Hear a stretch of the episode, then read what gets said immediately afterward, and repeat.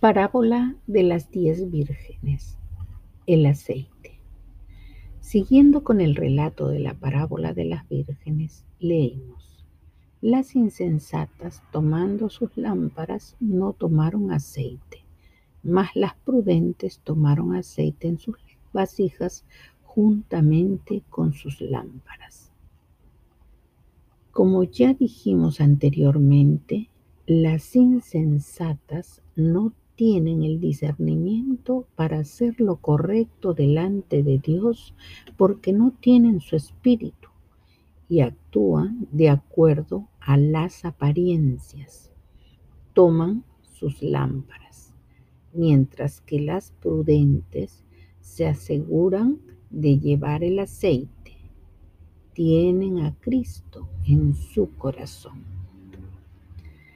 En la palabra de Dios el aceite es símbolo de la unción que el Espíritu Santo entrega a cada uno de los que reciben a Cristo, quien como el aceite que llena la lámpara para que ésta alumbre y no se apague, así el Espíritu de Cristo fue entregado a la iglesia el día de Pentecostés, cuando los discípulos reunidos lo recibieron cada uno como lenguas de fuego sobre ellos y todos fueron llenos de el Espíritu.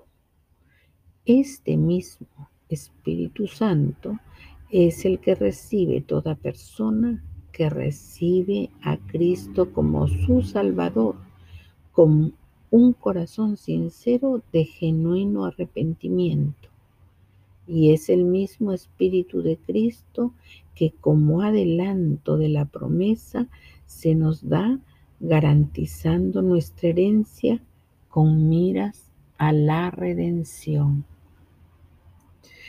Pero para que esto fuera una realidad en nosotros, era necesario que se cumpliesen todas las ordenanzas que Dios había dado.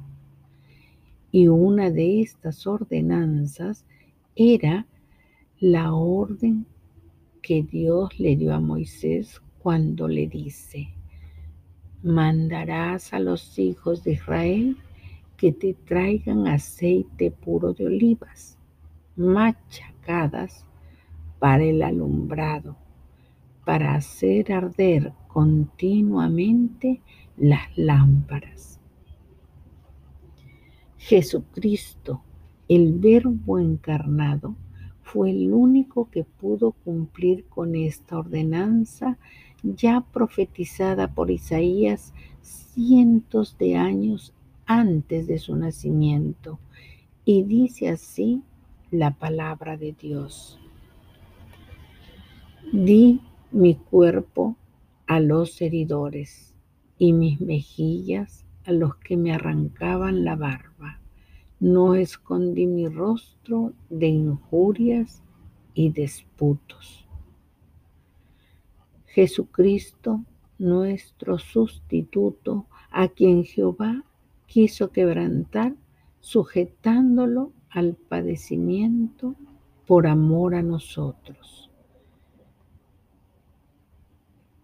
Sí, Jesucristo se fue a un lugar llamado Getsemaní, que significa prensa de aceite, y ahí, orando a su padre, le dijo, mi alma está muy triste hasta la muerte.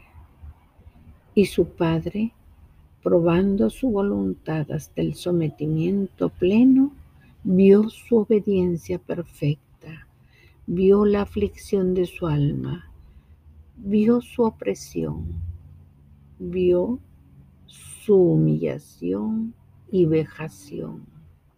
Y en esa agonía vio su sudor que como grandes gotas de sangre caían a tierra cuando era triturado y machacado como oliva hasta derramar su vida en expiación por el pecado para sacar el aceite más puro que podía entregar al hombre. Nadie pudo persuadirle a abandonar su obra ni tener piedad de sí mismo. Como dice Lucas, cumplido el tiempo en que había de ser recibido arriba, afirmó su rostro para cumplir su propósito. ¿Cuál fue? Hacerse maldito y tomando nuestro lugar, se fue a la cruz a morir para darnos vida y vida eterna. Amén.